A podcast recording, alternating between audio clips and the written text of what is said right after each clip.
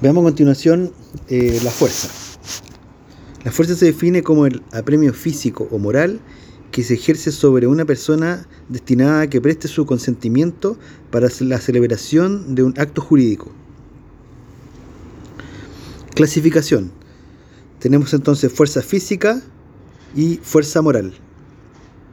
La fuerza moral es la que puede llegar a ser un vicio del consentimiento si se cumplen los requisitos necesarios.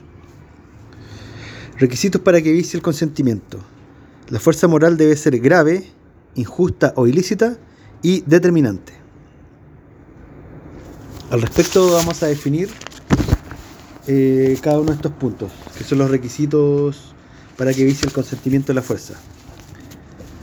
Eh, la fuerza debe ser grave. ¿Qué significa? Que debe ser capaz de producir una fuerte impresión, impresión en una persona de sano juicio sin distinción de sexo, estirpe o condición.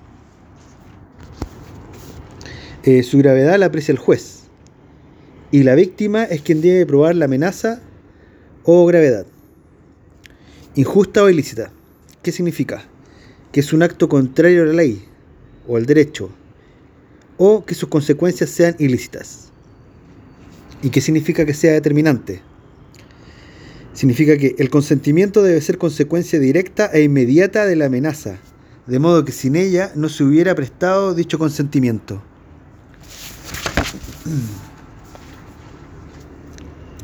La prescripción extintiva de la acción para pedir la rescisión, la nulidad relativa, es en cuatro años, contados desde que la fuerza hubiera cesado. Bueno, a continuación veremos los tipos de fuerza que no vician el consentimiento. Bueno, tenemos primero la fuerza física. Eh, suprime la voluntad. El acto es inexistente. No es un vicio del consentimiento de la fuerza física.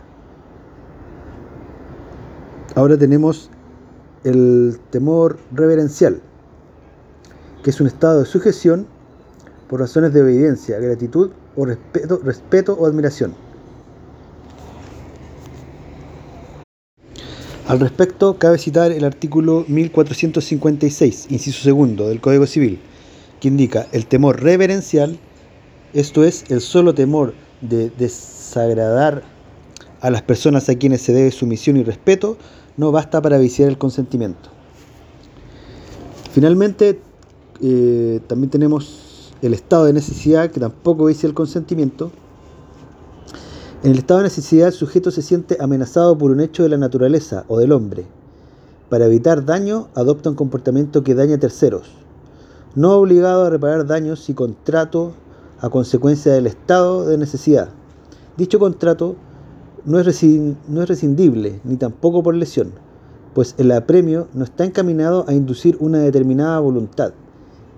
Y puede ser natural, la fuerza siempre debe ser del ser, del, ser del hombre excluye responsabilidad en ciertos casos.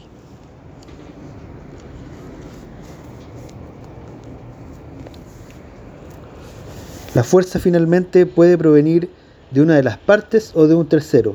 Su sanción es la nulidad relativa.